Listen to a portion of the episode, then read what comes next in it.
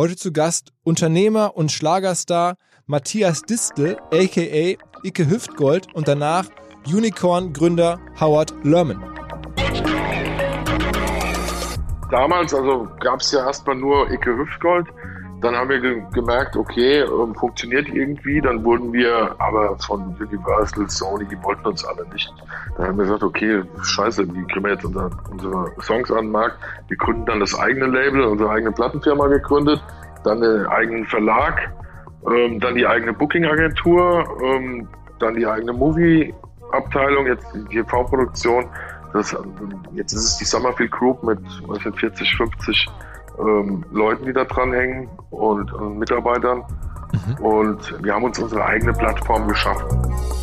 Let's go! Go, go! Herzlich willkommen beim OMR Podcast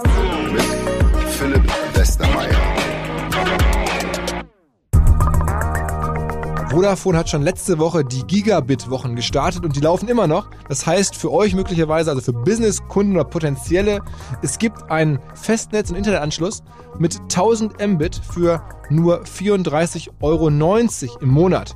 Der Tarif dazu heißt Red Business Internet and Phone Tarif. Wie gesagt, 1000 Mbit. Man spart über das Jahr bis zu 360 Euro, bekommt dann Vodafone im eigenen Kabel-Glasfasernetz von Vodafone und ist entsprechend gut aufgestellt für alle Digitalfragen, die sich da auch möglicherweise demnächst stellen.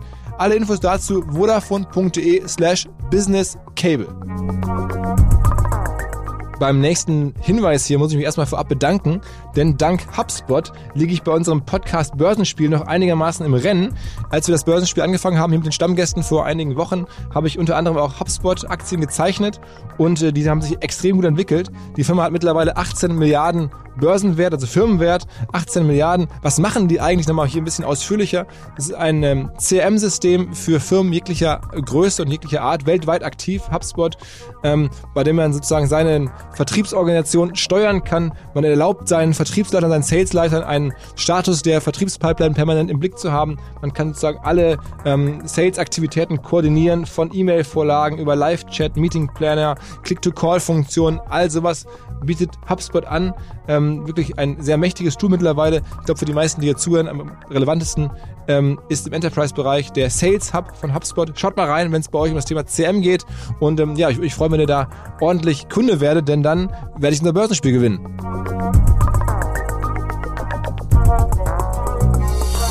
Ich bin selber in Essen im Fußballverein quasi aufgewachsen. Und als ich dann 18 war, ging es zur ersten Mannschaftsfahrt nach Mallorca, richtig nach Palma mit den Kollegen im ersten Mal im Seniorenbereich und habe da sozusagen diese Mallorca-Welt ähm, first hand erleben können. Und seitdem verfolge ich so ein bisschen aus der Ferne, auch teilweise über alte Freunde aus der Zeit, manchmal noch einmal im Jahr, wenn so eine Party ist, was da so passiert in der Schlagerszene, wer da gerade die Leute begeistert. Ich bin da ehrlicherweise nicht mehr ganz so nah dran, aber es ist schon eine verrückte Ökonomie, die da so rund um Mallorca und die ganze Schlagerwelt passiert. Und einer der erfolgreichsten Protagonisten ist der Matthias Distel, der sich diese Kunstfigur Icke Hüftgold ausgedacht hat und damit mittlerweile doch relativ viel Geld verdient. Aber wie das überhaupt funktioniert, wie man aus Nichts quasi Mallorca-Star wird und Schlagerstar in Deutschland werden kann, das ähm, wollte ich mir doch mal anhören und was dahinter so die äh, Kalkulationen und Gedanken sind und welche Personen da agieren, fand ich doch recht reichhaltig, um es mal so zu sagen. Also das gibt's jetzt gleich zu hören und danach gibt's ein Gespräch mit einem alten Freund ähm, von OMR, der Howard Lerman. Ich habe den schon vor zwei Jahren gemeinsam mit dem Joko Winterscheid in New York besucht. Seitdem sind wir wirklich ähm, alle drei, muss man sagen, enge Freunde, ähm, sprechen regelmäßig. Wenn er nach Hamburg kommt, bringt er mir verrückterweise, darüber sprechen wir gleich im Podcast, immer welche Klamotten mit, die viel zu teuer sind.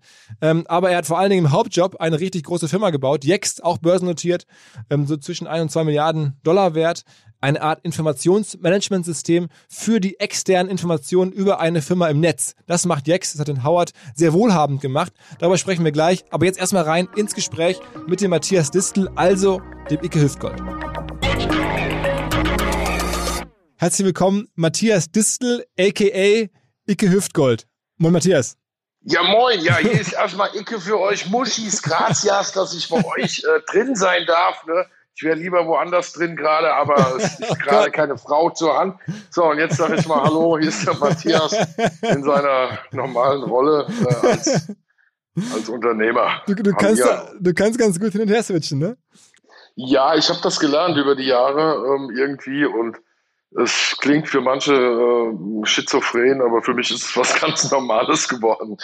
Also alle Hörer, die dich jetzt nicht kennen, die, die auch Icke Hüftgold nicht kennen, man muss es mal ein bisschen einordnen. Du bist sozusagen in Mallorca kennt dich jeder. Du bist einer der erfolgreichsten wahrscheinlich Schlager ähm, selber, aber auch Produzenten ähm, der letzten Jahre. Kann man das so sagen? Ja, ich, wenn ich es jetzt an Zahlen koppel, dann wird es wahrscheinlich so sein. Ich habe als Icke Hüftgold ähm, dann doch relativ großen Erfolg auf Mallorca gehabt, im Bierkönig. Mhm. Ähm, bin ich unter Vertrag, bin ich immer noch unter Vertrag, bin allerdings 2017, da können wir ja nachher nochmal drauf zurückkommen, rausgeflogen durch diverse Umstände, ähm, habe aber durch meine Tätigkeit ähm, entdeckt, dass ich auch eine gewisse Affinität ähm, zum Schreiben habe und habe ähm, wahrscheinlich mit meinem Kompagnon Dominik ähm, entscheidend dazu beigetragen, dass in den letzten Jahren der Sound sich etwas gewandelt hat dass die Musik mainstreamiger wurde. Ähm, wir haben zum Beispiel alle Songs für Mia Julia produziert. Mia Julia entdeckt damals ähm, aufgebaut. Sie wurde ja dann zum, zum größten weiblichen Star der Szene. Ähm, wir haben aber auch genauso gut ähm, Lorenz Büffel an die Hand genommen, haben den Song Johnny Depp geschrieben. Das ist der mittlerweile erfolgreichste Song aller Zeiten im Partysegment mit Platin ausgezeichnet, Gold in Österreich, Schweiz und ja, und sag mal, du bist aber eigentlich vom Background her jetzt überhaupt gar nicht sozusagen in diese Schlagerszene reingeboren irgendwie oder da für dich da früh hin orientiert, sondern du hast eigentlich ähm, ein Gartenbauunternehmen äh, mal gegründet und dann noch ganz früh habe ich gelesen, äh, Kinderbücher äh, vertont und sowas. Also du warst überhaupt und, und Rockmusik selber gemacht, warst überhaupt auch kein, kein Fan dieser Musik. Also du warst auch, bist auch keiner aus der typischen Mallorca-Szene in dem Sinne. Nein, ich komme aus der Rockmusik und ich habe ähm, irgendwie aus der Not eine Tugend gemacht und diese Tugend liebe ich jetzt mittlerweile auch.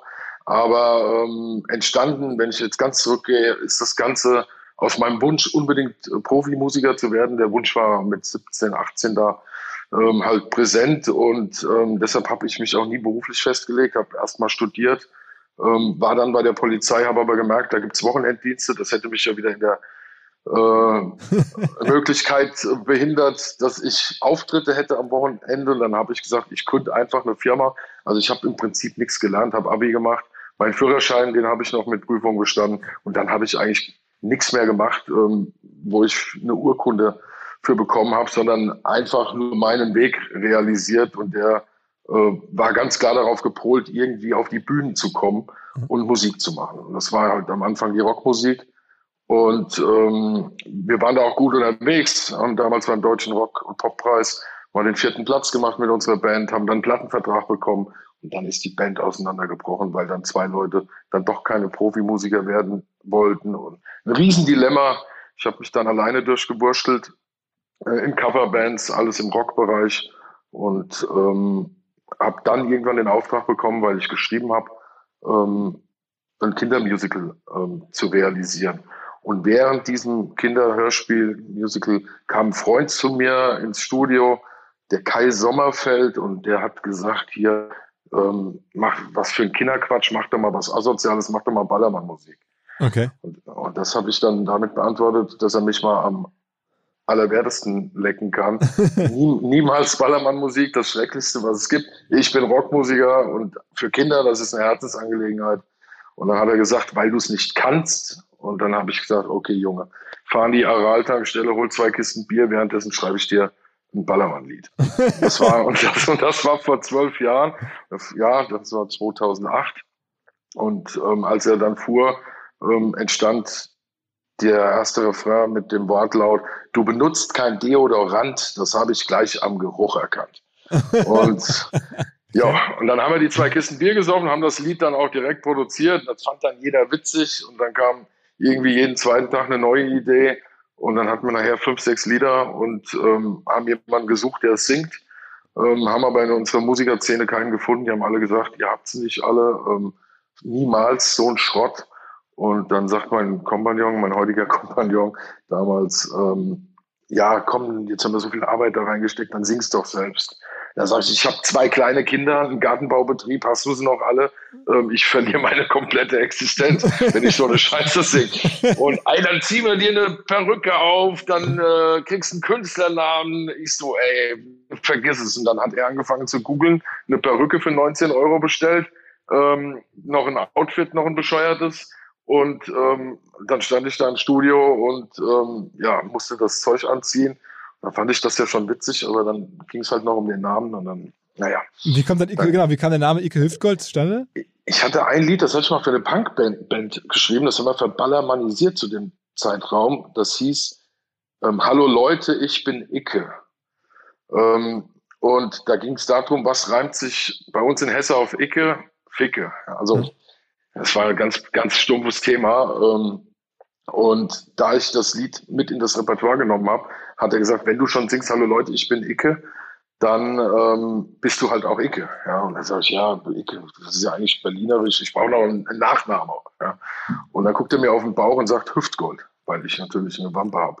Und dann habe ich, hab ich den Mittelfinger in die Luft genommen, habe gesagt, du kannst nicht mal. Ähm, bin nach Hause gefahren und den nächsten Tag wach geworden und hatte diesen blöden Namen im Kopf, Icke Hüftgold. Bin wieder ins Studio und habe gesagt, der Name ist es, weil der bleibt definitiv im Kopf. Mhm.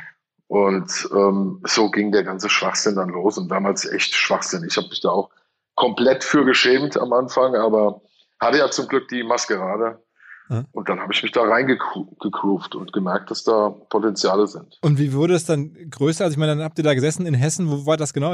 Wo habt ihr da sozusagen erst produziert? Wo, wo lebst du da? Das war in Burg, also im Ortsteil Lindenholzhausen, haben wir das in der Fabrikhalle produziert. Das war mein Garten, also in meinem Gartenbaubetrieb. Okay. Und dann, wie kommt man dann von da aus, selbst wenn man da jetzt sozusagen passenden Content sozusagen hat für, für Mallorca, wie kommt man dann von da aus auf die Bühnen des Ballermanns? Das war ganz bekloppt. Wir haben dann gesagt, wie geht's jetzt weiter? Dann sagt der Dominik, wir brauchen Musikvideo. Ähm, er hat eine geile Kontakte gehabt zu einer, zu einer Firma äh, aus Trier, die wirklich High-End produziert hat. Damals mit einer Red, also so wie Hollywood halt auch gedreht hat. Und ähm, die haben gesagt, geil, Musikvideos, in den Markt wollen wir auch rein, wir machen euch das umsonst. Und dann haben wir im Prinzip einen halben Kinofilm gedreht, also richtig mit einem ganz geilen Look, geiler Story, total witzig, alles aufgemacht äh, aber mit einem total beschissenen Song. Ja, und den haben wir einfach ins Netz gestellt und dieses Video wurde Peter Wackel zugespielt. Mhm. Und der hat uns dann irgendwann eine E-Mail geschrieben, hat gesagt, ihr, was seid ihr für bekloppte Leute? Ein Video für 50.000 Euro ähm, und dann so ein Schrott als, als Musik. Ja? Mhm. Ähm, was macht ihr da? Ähm, wo wollt ihr damit hin? Ja, und dann haben wir das erklärt und dann sagt er, klingt irgendwie interessant ähm, wenn ich mal in Deutschland bin, bei euch in der Nähe, dann uns treffen. Also ich muss sagen, Peter Wackel ist selber auch äh, sozusagen Mallorca-Künstler und, und sozusagen Alleinunterhalter. Ja, genau. Peter Wackel ist so eigentlich einer der, ja, auch Top 5 auf Mallorca, einer der Urväter des deutschen Partyschlagers. Ähm, wer ihn nicht kennt, kennt, hat wahrscheinlich seine Musik schon mal gehört. Ähm, aber scheiß drauf, Malle ist nur einmal im Jahr. Mhm. Ähm, war sein allergrößter, allergrößter Hit, aber er hat unfassbar viele mhm. Hits gehabt ähm, in der Szene. Und genau mit ihm haben wir uns dann auch getroffen. Er war dann im Bierkönig der Künstler schlechthin. Und, ähm, und wir waren natürlich ähm, positiv geschockt. Geil, wir treffen uns jetzt mit Peter Wackel, mal gucken, was da geht. Da haben wir uns dann irgendwann verabredet ähm, beim McDonalds in Montabaur, Autobahnabfahrt, ähm, weil er irgendwie von Köln nach Frankfurt gefahren ist. Und dann saßen wir da zusammen und dann sagt er, ja, ist ja alles schön und gut, Icke Hüftgold, alles Schrott, äh, funktioniert auf keinen Fall. Ähm, was könnt ihr noch? Und dann sagt der Dominik, ähm, gibt dem Matthias ähm, zwei Worte und er schreibt dir innerhalb von zehn Minuten einen, Song.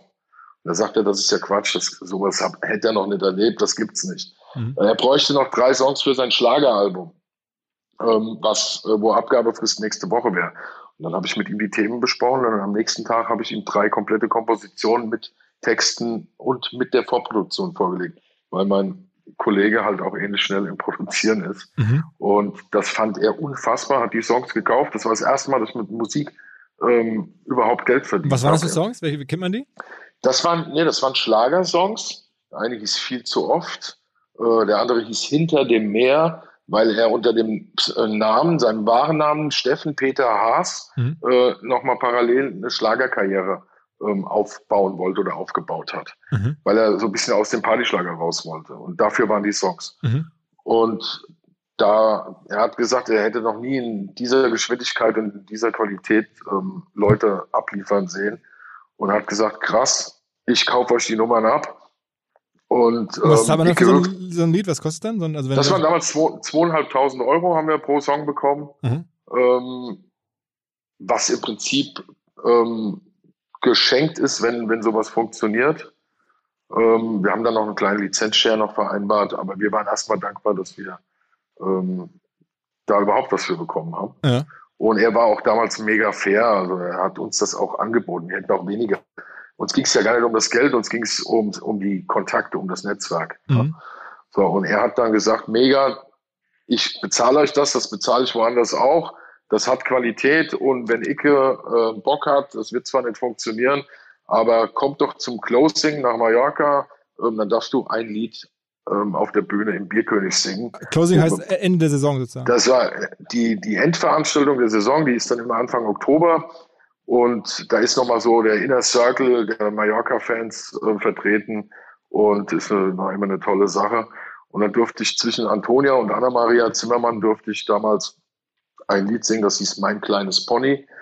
Und ich bin dann mit einem Promo-Team von 13 Leuten hingeflogen. Wir haben das ganz groß aufgezogen mit Autogrammkarten, obwohl mich, ich hatte ja noch nie einen Auftritt bis dato. Aber Autogrammkarten hatte ich schon und die waren, da stand drauf, mein kleines Pony heute schon geritten, Fragezeichen. Willst, auf der Rückseite, willst du mit mir reiten? Ja, nein, vielleicht. Und dann hatten wir durch jede Autogrammkarte ein Kondom getackert. Mhm. So. Und die haben wir dann drei, vier Tage am Ballermann verteilt. Tausende Kondomkarten. So, und überall, ich bin an jedem Tisch, habe mich vorgestellt. Ich bin übrigens Icke Hüftgold. Mit meiner Perücke hatte damals einen goldenen Anzug an. Bitte, bitte kommt am Sonntag, ich singe im Bierkönig mein Lied. Ähm, und wir hatten noch nicht mal die Möglichkeit, das vorzuspielen, weil unser, unser, unser Ghetto-Blaster im Arsch war, schon nach zwei Stunden. Das heißt, ich habe einfach die Leute mit, ja, mit meinem Schwachsinn, den ich erzählt habe, davon überzeugen wollen, kommt doch in den Bierkönig. Mhm. Und dann ist Folgendes passiert. Ähm, Anna Maria ist aufgetreten, dann wurde ich als Newcomer angekündigt, bin auf die Bühne, hab gesungen, wurde komplett zerfeiert von 200, 300 Leuten, Mhm. die nie das Lied gehört hatten, aber die das einfach geil fanden, dass ich vorher überall hingegangen bin, Schnaps ausgegeben habe, diese Kondomkarten, die heute noch Leute zu Hause haben und, und mir, die, mir die zeigen, weil die das einfach witzig fanden. Und dann gab's halt einen riesen Applaus und der Chef, ein Spanier, ähm, ist dann danach zu Peter Backel gegangen und hat gefragt, wer ist dieser Mann? Ja, wer war dieser Mann? Ja, das ist Icke Hüftgold. Ja, kann nächstes Jahr wiederkommen. So. Und dann durfte ich auch schon drei Lieder singen beim Opening. Das war dann im Mai. Okay, und dann, hast, dann war, war dann schon irgendwie das, das, das, das dein Monsterlied quasi dabei oder, oder, oder was war dann? Nein, das war nur Schrott. Das war nur Schrotte. Wir haben ein halbes Jahr Zeit gehabt. Wir haben natürlich produziert wie die Wilden, aber hatten noch überhaupt kein Feeling für die Ballermann-Musik oder was da funktionieren können. Wir dachten, wir gehen da mal mit einem ganz anderen Ansatz ran, nämlich relativ kompliziert mit viel Text und hast nicht gesehen. Und dann, und dann, und dann wird das schon funktionieren. Aber ähm, das war eine harte Zeit. Ich bin dann auf die Bühne und bin, also an dem Opening-Wochenende war das auch wunderbar. Das, ähm, weil ich auch wieder diese Promo gemacht hatte, hatte dann wieder den Zuspruch von den Zuschauern. Ähm, daraufhin sagte Peter Wackel äh, direkt danach, hier, what's up, die rufen dich an, du kriegst hier einen Vertrag. Das hat super geklappt. Mhm. So, eine Woche später hat dann die Managerin, die Beatrice, mich angerufen und das werde ich nie vergessen. Ich stand gerade in meinem Keller äh, und habe meinen Holzvergaser gefüttert mit Holz in meinem Haus. Also in Deutschland. In Deutschland, ja, ja. Werde ich nie vergessen, auf einmal spanische Nummer. Ich mit zitternden Händen an das Telefon gegangen, war die Managerin dran. Und Peter Backel hatte damals über mich gesagt, wenn die anrufen äh, und fragen wegen Gage, auf gar keinen Fall unter 1000 Euro. Und ich so, äh, Peter, das 1000 Euro. Ich hatte zwei Auftritte, ja, mit drei Songs. Ich kann doch keine 1000 Euro Gage nehmen. Ja. Doch, vertrau mir. Ähm, und dann redet sie so mit mir, ja, Chefs fanden das wohl ganz gut, ähm, wollen dich mal ausprobieren, aber das ist natürlich eine Frage des Geldes. Ähm, wenn du zu teuer bist, dann hast du hier keine Chance. Und dann ich so ganz selbstbewusst, ja, unter 1000 Euro komme ich nicht. Und dann sagt die, ach, 1000 Euro, das ist okay, kannst nächsten Dienstag kommen. so, und ähm, das war für mich Wahnsinn, weil ich hatte vorher äh, mit Musik nie Geld verdient und äh, es war auf einmal so einfach. Ja, aber das Komplizierte kam natürlich dann erst, weil ich musste mich etablieren. Also ich musste die Figur etablieren auf Mallorca und das war ein ganz, ganz harter Weg. Ich bin also ganz oft auch unter die Räder gekommen. wann war das denn ungefähr? Wann war das denn, also der Anruf und die ersten Auftritte? In welchem Jahr? Das, also, das war 2009. Okay. Mhm. 2009 war ähm, das Closing, ähm, dann 2010 war das Opening und zwei Wochen später stand ich dann auf der Bühne und bin dann 14-tägig erstmal 2010 ähm, nach Mallorca und 2011 dann einmal pro Woche. Und dann ging das, bin ich oft unter die Räder gekommen und habe mich dann auch beim Chef entschuldigt, sorry, äh, habe keine Leute gezogen oder Leute haben, mir, haben mich ausgebucht. Ähm, und der Chef hat aber dieses Potenzial gesehen, weil, es ein, weil ich einfach anders war als all die anderen, die da gesungen haben. Und hat gesagt, ah komm, egal, ähm, weiter probieren, du bist ein guter Junge, hast Herz am rechten Fleck und ähm, darfst wieder kommen. Und das ist aber der Chef von Ballermann, also der in Spanien ist das, oder? Das war der, der, der, der Toni, der Chef vom, der Inhaber vom Bierkönig. Vom genau. Bierkönig. Also, das ist, also in Deutschland oder in Spanien? Nee, in Spanien. Also sind das sind Wein, Weinbauern, also zum Verständnis, die, das sind Großgrundbesitzer, die haben dann irgendwann Sparmärkte gegründet und dann, als der Original-Bierkönig, Chef aus Frankfurt damals hingerichtet wurde, erschossen wurde mit seinem Sohn, ähm, das war 1990, ähm, hat er den Laden mit seinem Bruder übernommen, Okay, und den Bierkönig. den Bierkönig. Und der genau. Ballermann ist, ist, gehört den auch oder ist es ein anderer? Ne, Ballermann 6 ist wieder was Okay, das, anderes. das ist ja der Kiosk. Okay, okay, Entschuldigung. Das Genau, das ist der. Kiosk und der Ballermann, also Ballenario, ähm, ist ja die spanische Bezeichnung. Das wurde dann ja irgendwann von Deutschen Ballermann genannt, weil halt Ja, ja, genau. viel, viel Bier weggeballert wurde. Aber da gibt es noch, Und- da gibt's noch weiter. Da gibt es das Oberbayern oder noch so weitere äh, Den Locations. ne? Megapark, das Genau. Da gab es dann noch das Rio Palace. Es gab noch viele Kultläden, die ja mittlerweile aber auch zu sind, ähm, die andere Musik spielten. Und dann hat sich aber irgendwann der deutsche Partyschlager so hart durchgesetzt, dass das eigentlich die Erfolgsgeschichte war in den letzten, letzten zehn Jahren. Das heißt, der Bierkönig ist die einzige Location, die da jetzt noch richtig relevant sozusagen äh, Stars Bierkönig aufbaut. und Megapark, Mhm. genau. Aber ja, jetzt brauchen wir von Relevanz nicht mehr reden. Die Läden sind beide zu. Und letztes Jahr waren die noch am explodieren vom, vom Zulauf her. Äh, zu wegen Corona jetzt, ne? Genau, Mhm. genau. Mhm. Da geht also leider nichts mehr. Und äh, Ja. absehbar jetzt nächstes Jahr wieder was oder so?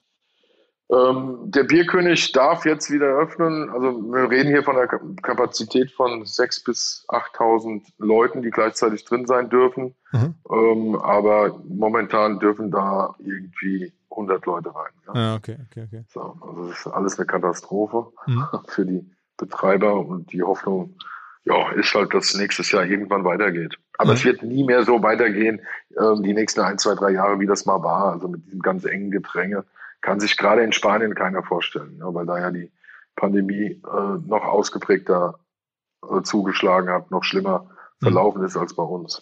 Okay. Und aber das heißt, du hast ja sozusagen die ganzen guten Jahre, du hast ja noch viele gute Jahre zumindest gehabt. Ähm, äh, seit 2009, 10 haben wir ja gerade gesprochen, das heißt, dann ging dein Aufstieg ging dann erst los. Genau, ich hatte eigentlich die besten und erfolgreichsten Jahre. Ich kam genau zum rechten Zeitpunkt, habe dann 2014 mit ähm, Dicke Titten Kartoffelsalat meinen ersten eigenen Hit gehabt, davor aber auch schon so Undercover-Hits, ähm, die funktioniert haben, aber meine Figur an sich hat einfach auf der Bühne dann irgendwann funktioniert, weil ich so anders war. Und da ging es gar nicht mehr um, um die großen Hits, sondern es ging um die Show. Mhm. Ich war der Showkünstler nachher, also der halt die, die extrovertierteste Show gemacht hat mit, mit ähm, lustigen Liedern und wurde dann 2015, 2016 dann irgendwann sogar zum meistgebuchtesten äh, männlichen oder Künstler auf Mallorca, musste dann drei bis viermal die Woche auf die Bühnen, war dann eingesetzt im Bierkönig und Oberbayern immer im Wechsel, weil ich als Publikumsmagnet galt. Also ich habe auch um 18 Uhr die, den Strand leer gesaugt und äh, 2000 Leute in den alten Bereich vom Bierkönig gezogen. Und das war natürlich, war natürlich eine, eine, ein Garant dann für volle Läden. Und parallel dazu kam Mia Julia, die ich ja aufgebaut habe mit Dominik zusammen, äh, die das Ganze dann ja noch mal getoppt hat. Also was dann kam, war ja abartig. Also mit ihren Songs aus unserem Haus und ihrer Performance, äh, dass es dann Einlassstopps im Bierkönig gab. Ja. Also das war schon Okay. war eine Wahnsinnszeit. Das war dann 2016, 2017 und ähm, ja, das war, War das dann für Zeit. dich auch, äh, sagen wir mal, richtig einträglich? Also wenn du sagst, irgendwie ein normaler Auftritt bringt 1000 Euro, dann viermal die Woche sind dann 4000 und dann während der Saison, dann kommt man da auf, weiß nicht, 100.000 Euro im Jahr oder ist das dann irgendwann richtig angestiegen? Ja, meine Gage ist ja dann äh, angestiegen. Ich habe dann halt äh, einen längerfristigen Vertrag gemacht und war dann ähm, irgendwann 2014 dann schon bei 2000 Euro. Und wenn du dann drei, viermal die Woche auftrittst, ähm, in Deutschland ging da meine Gage dann so langsam über 3000 Euro. Und jetzt ähm, ganz zum Schluss war ich ja in Deutschland oder bin ich in Deutschland bei 7.000, 8.000 Euro pro Auftritt. Mhm. Und ähm, Mallorca wäre es dann weitergegangen mit 4.000 Euro. Da kann man sich vorstellen, was da ein Geld verdient wird. Also wenn du da so Top 5 bist und ich hatte zu meinen Spitzenzeiten 221 Auftritte, das war mein, mein, mein beklopptestes Jahr. 221 Auftritte, alle, ja, also Mallorca genau. und Deutschland gemeinsam. Mallorca und Deutschland zusammen und Deutschland ja an den Wochenenden ähm, immer, also freitags ein bis zwei, samstags an den, an den Open-Air-Tagen im Sommer ähm, ja dann teilweise drei Auftritte oder oft drei Auftritte, wo es mittags um zwei losging äh, in Saarbrücken, dann nach München, äh, dort 19 Uhr Auftritt und dann nochmal in Nürnberg äh, um 23 Uhr oder um 12 Uhr in der Diskothek. Und das ist Wahnsinn. Also es gibt halt eine Handvoll Künstler, die da die letzten Jahre sehr, sehr erfolgreich das unterwegs heißt, waren. Man wird dann auch schon irgendwann Einkommensmillionär mit dem Kram, logischerweise. Ja, wirst du zwangs, zwangsläufig dann ähm, irgendwann und ähm, das war so nie geplant, ähm, aber ja, das, da sagst du natürlich dann auch nicht nein. Ähm, verheizt sich dann aber auch ein Stück weit. Ich habe dafür auch ähm, gesundheitlich dann irgendwann auf den Deckel bekommen. Und also das ist alles ein zweischneidiges Schwert. Hast du also, selber auch mitgetrunken, also auch gesundheitlich wegen, wegen Alkohol naja, selber? Okay. Naja, klar, also ich war immer der gesellige Typ und du kannst auch ähm, Ballermann-Musik, ähm, du brauchst Authentizität, ja, Authentizität, weil ähm, du kannst dich nicht auf eine Bühne stellen und damit nichts zu tun haben wollen. Mhm. Das heißt, nach den Auftritten hast du auch teilweise stundenlang Fotos, Autogramme, mit den Leuten das Bierchen getrunken und äh, hast dir die Nächte um die Ohren gehauen, gerade auf Mallorca, das war ein Hardcore-Job. Mhm. Also, und du, und meine Figur lebte von dieser, ähm, vom authentisch sein mhm. und mit den Leuten, ähm, weil ich nie die großen Hits hatte. Ne? So, Aber und, dieser Hit, also äh, dicke Titten Kartoffelsalat, das äh, kannten jetzt selbst bei uns im Büro sofort einige. Das ist also schon, ne, das kennt man. Ja, das hat man vielleicht dann irgendwann mal gehört und auf Mallorca war es halt ein Hit und genauso wie Modest äh, auch ein Hit dort ist. Also ich habe ja dann noch einiges nachgeliefert. Ja. Mhm. Ähm, es blieb ja nicht dabei, aber ähm, in der Summe die erfolgreichsten Songs habe ich für andere Künstler geschrieben. Wie kommt man denn trotzdem auf einen, so, einen, so einen Song? Also ich meine, dicke Titten, Kartoffelsalat, das ist ja schon irgendwie so, ähm, wie zur Hölle kommt man drauf? Also das war ganz interessant. Das war 2012, war ich in Braunschweig im Stadion, Braunschweig gegen Hannover, Derby und bin dann rausgegangen vors Stadion und dann saßen zwei Besoffene in der Ecke und ich stand daneben und dann kam eine blonde Frau mit recht hübschen Brüsten und der eine sagt, äh, boah, dicke Titten und klopft dem anderen so an die Schulter und der guckt nur so ganz müde und besoffen hoch lässt den Kopf wieder fallen und sagt Kartoffelsalat. so, und dann habe ich mir, dann dachte ich, was, ist, was sind das für zwei schräge Typen, ja? Ähm, und der, die Satz, also dieser Wortkombi war halt so, so strange. und ich konnte damit nichts anfangen, aber ich habe den, den, den Satz dann permanent im Kopf gehabt, den Kartoffelsalat. So, und bin dann ein halbes Jahr später ähm, nach Gladbach gefahren, wieder zum Fußball. Als Fan einfach und, oder auch so aufzutreten? Ja, ich, ja, ja, ich habe auch für Gladbach Stadion-Hymnen geschrieben und sowas. Mhm. Und ähm, das war da irgendwie in der Zeit, also ich glaube, gerade meinen ersten Song für Gladbach geschrieben. Und dann hat, ähm, ähm, dann stehe ich wieder draußen irgendwie in der Fanmenge, da beim, bei einem Bierstand und dann sind da so drei, vier Leute, ähm, die wieder über dicke Titten und Kartoffelsalat gesprochen haben. Und dann habe ich gedacht, das gibt's doch nicht, das hast du doch schon mal gehört ähm, da muss ein Lied her. So, und dann war dieses Thema tatsächlich, dieser Satz war geschützt. Da hatte schon mal jemand diese Idee irgendwie eintragen lassen. Und dann habe ich ähm, den, den Verlag, der das geschützt hatte, angeschrieben und habe dann die Freigabe bekommen, da einen Song draus zu machen. Mhm. Also so, das war ein Glücksfall natürlich. Ähm, und du brauchst auch viel Glück, weil die Themen findest du ähm, auf der Straße, die findest du in Stadien.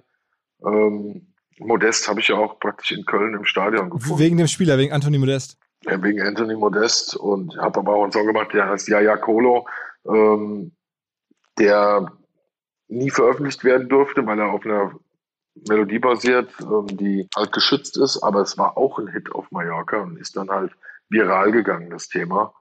Ähm, das habe ich auch öfters gemacht, dass ich einfach Melodien adaptiert habe und Texte drauf geknallt habe und das einfach auf den Markt gespielt habe. Ähm, eine DJ-Promo gemacht und dann wurden die Songs trotzdem gespielt, ob du die kaufen konntest oder nicht, das war dann auch egal. Aber, also aber generell ist dein Erlösmittel, oder sagen wir, wenn man in deinem Job quasi arbeitet, dann verdient man sein Geld mit den Auftritten. Das heißt, die Songs selber zu verkaufen, ist gar nicht so dass der Treiber. Ja, der, das ist jetzt das, was uns ähm, rettet in dieser Krise. Also wir haben jetzt äh, ein Medienzentrum gebaut mit TV-Studio und neuen Pro ähm, Musikproduktionsstudios ähm, für über drei Millionen Euro. Und ähm, dann, das war gerade baufertig jetzt und dann kam die Krise. Ähm, und wenn wir jetzt nicht unsere Lizenzeinnahmen hätten auf, aufgrund dieser wahnsinnig hohen GEMA und Lizenzeinnahmen, weil wir ja so viele Songs am Markt haben, die halt auch einfach im Streaming Weltklasse funktionieren, dann hätten wir jetzt auch ein finanzielles Problem, weil die kompletten Live-Einnahmen und die Beteiligung ja wegfallen. Also wir sind ja noch an 20 Künstlern beteiligt bei den Live- Live-Auftritten, mhm. weil wir Produktionsverträge haben. Und ähm, das ist natürlich äh, der Hauptfaktor eigentlich bei uns, ganz klar. Okay, aber das heißt, das, über, welche Plattform läuft das dann jetzt irgendwie? Also die Verkäufe äh, oder, oder worüber werden Umsätze generiert? Über Spotify auch oder, oder wie muss man sich das vorstellen? Ja, über Spotify. Also wir haben ja damals, also gab es ja erstmal nur Icke Hüftgold. Dann haben wir ge gemerkt, okay, ähm, funktioniert irgendwie. Dann wurden wir aber von Universal, Sony, die wollten uns alle nicht.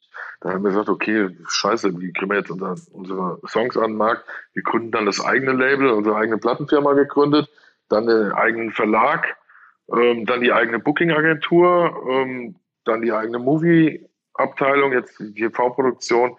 Das, jetzt ist es die Summerfield Group mit was sind 40, 50 ähm, Leuten, die da dran hängen und, und Mitarbeitern.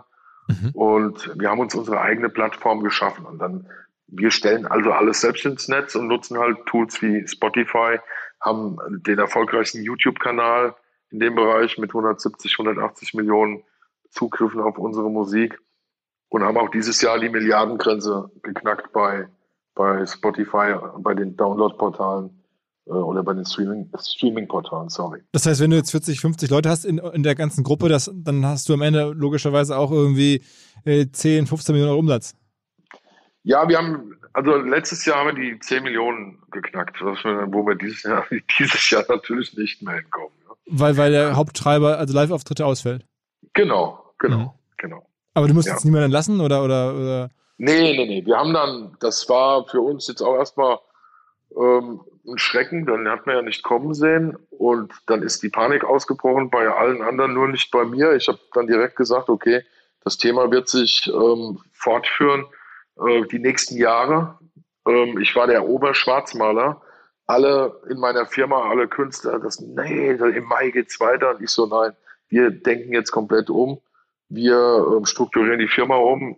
Ähm, wir bauen jetzt neue Tools, damit wir diese Krise überstehen. Und das war letztendlich, äh, Gott sei Dank, ähm, haben wir es dann auch umgesetzt. Ich hatte jahrelang halt dieses TV-Thema im Kopf.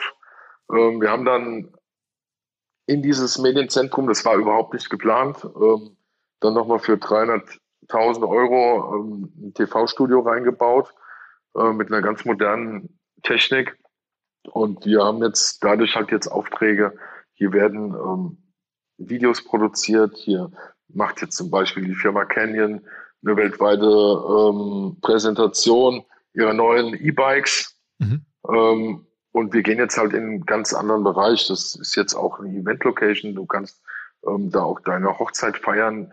Das wird dann komplett bespielt und mit unserer Grafikabteilung ähm, auf jede, auf jede erdenkliche ähm, Situation ähm, umgesetzt, also grafisch umgesetzt, weil wir diese riesen LED-Wände äh, in der Halle verbaut haben.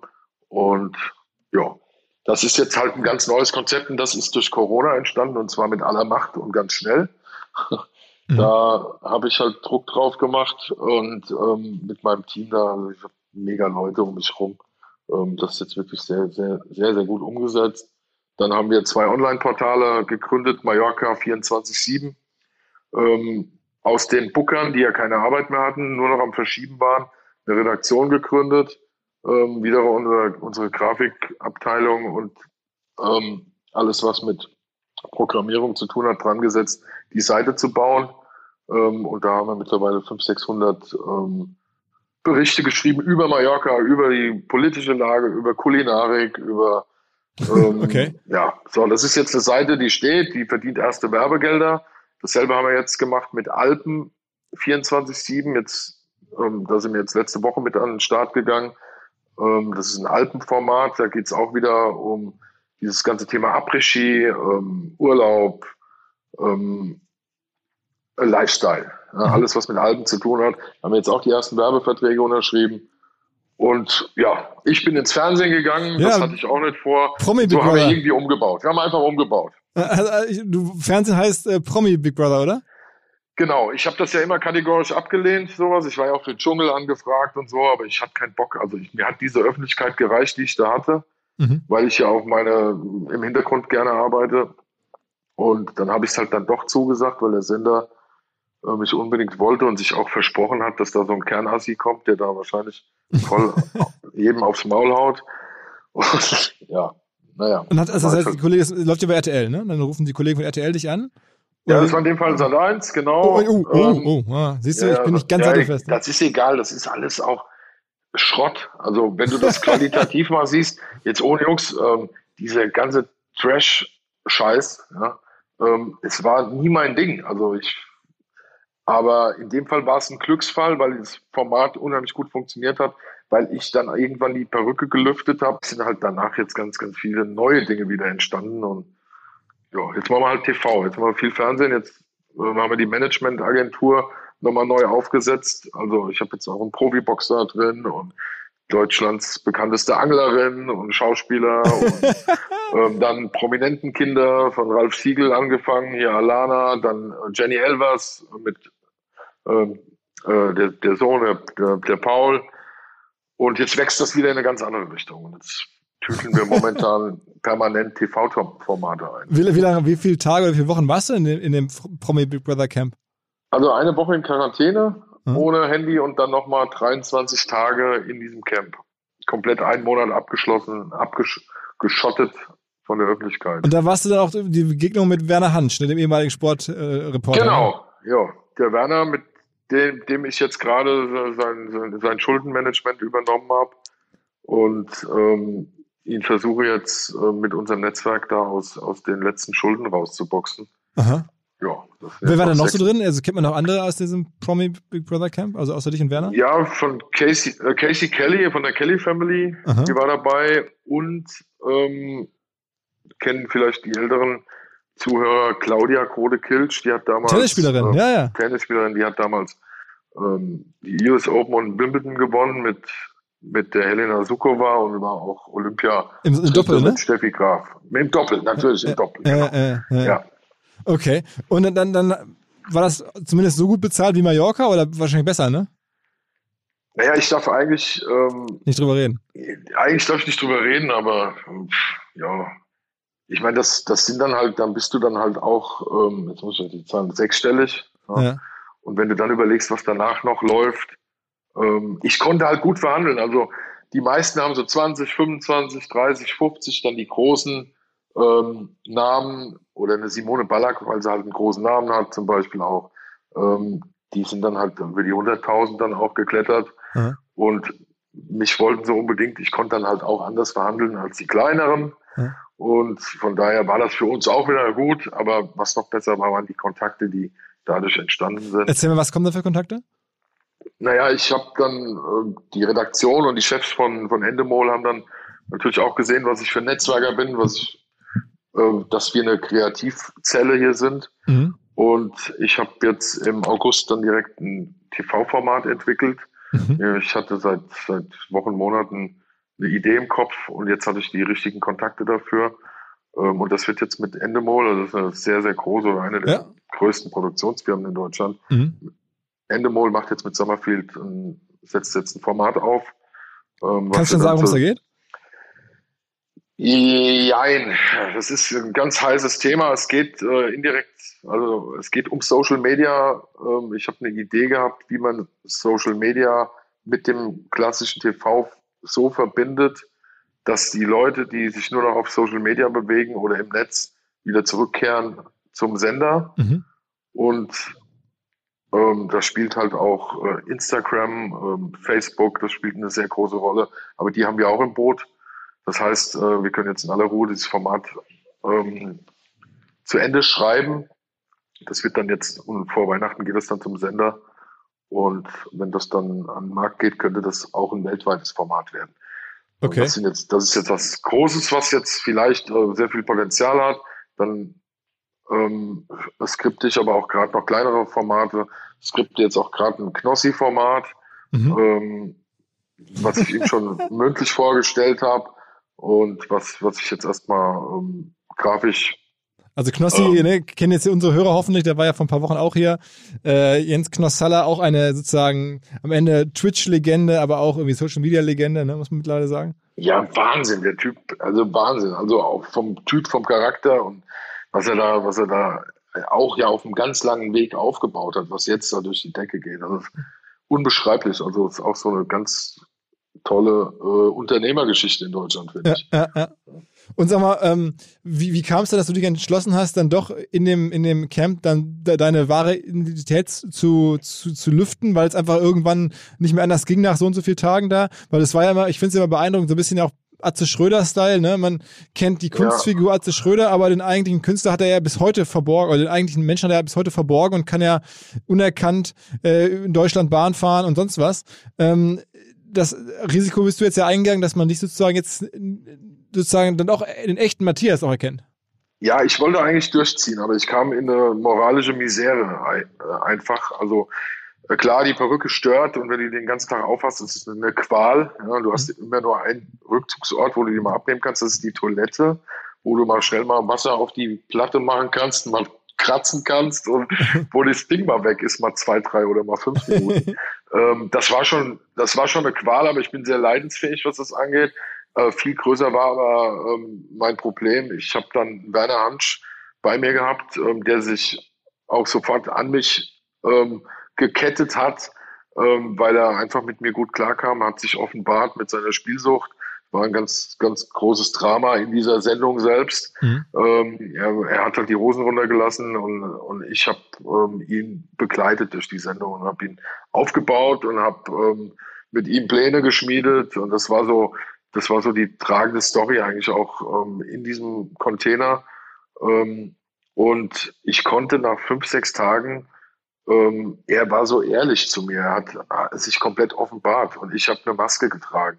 Ich war natürlich auch ehrlich, aber ich habe mich so unehrlich gefühlt mhm. ähm, und irgendwie habe ich nicht auf Augenhöhe mit ihm geredet und das war so, da kamen so fast schon Schuldgefühle auf, ähm, dass ich jetzt zeigen muss, komm, hier, ich bin der Matthias und mhm. dann aber auch komplett erschrocken, der hat das ja überhaupt nicht geschnallt, dass ich eine Perücke auf habe. Ja. Und ähm, der nennt mich auch bis heute noch Ecki. Ja, der hat mich ja immer Ecki genannt, hat auch Icke, das hat er auch. Das war, das, es war eine ganz lustige, aber eine ganz, ganz menschliche ähm, ähm, Story halt auch, eine Erfahrung. Und ja, wir sind jetzt dick befreundet. Er ist regelmäßig bei mir, also alle ein, zwei Wochen, also zwei, drei Tage bei mir, meiner Familie. Und ich manage ihn gerade aus den Schulden raus. Es ist leider trotzdem viel Geld, was reinkam. Das sind jetzt noch ein paar 30.000 Euro geblieben und jetzt verhandle ich gerade mit den letzten Gläubigern und ähm, habe jetzt nochmal privates Geld, äh, was ich jetzt zur Verfügung stelle und den Rest muss man irgendwie okay. noch, noch zusammenkratzen und dann haben wir, dann haben wir aber auch bis Weihnachten dann hoffentlich auch aus seiner Lebenskrise drauf. Machst du nur noch deinen Gartenbau oder ist es mittlerweile weg? Nee, den Gartenbau habe ich ähm, zur Hälfte meinem besten Freund äh, und Vater meines Patenkindes anvertraut. Ähm, er ist mein Geschäftsführer und mittlerweile auch Teilhaber der neu gegründeten GmbH. Mhm. Ähm, ich hatte ja vorher eine Einzelpersonengesellschaft und die verpachtet jetzt praktisch an die GmbH den alten Betrieb und nach zehn Jahren gehört die Hälfte ihm. Mhm. Und so musste ich die Firma nicht verkaufen, weil ich hatte ja definitiv keine Zeit mehr. Ähm, mich um, um die ganzen Abläufe zu kümmern. Ich bin immer noch beratend tätig und bin auch alle ein, zwei Tage mal für einen Kaffee im Büro, weil ich ja alles gebündelt habe. Es ist ja alles hier in meiner Heimat, Familie, Kinder, alle Firmen sind hier und von daher verliere ich es nicht ganz aus den Augen und verliere vor allen Dingen diese Option nicht, äh, mein normales Handwerk dann irgendwann auch weiter zu betreiben. Du bist Wenn, jetzt Mitte 40 so, ne? Ich bin 44, mhm. genau. Mhm.